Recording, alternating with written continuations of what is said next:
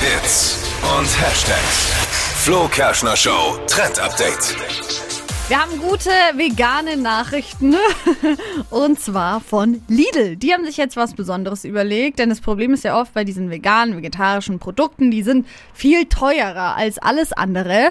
Und Lidl geht jetzt dagegen vor, hat nämlich die Preise der Eigenmarke nach unten gesetzt.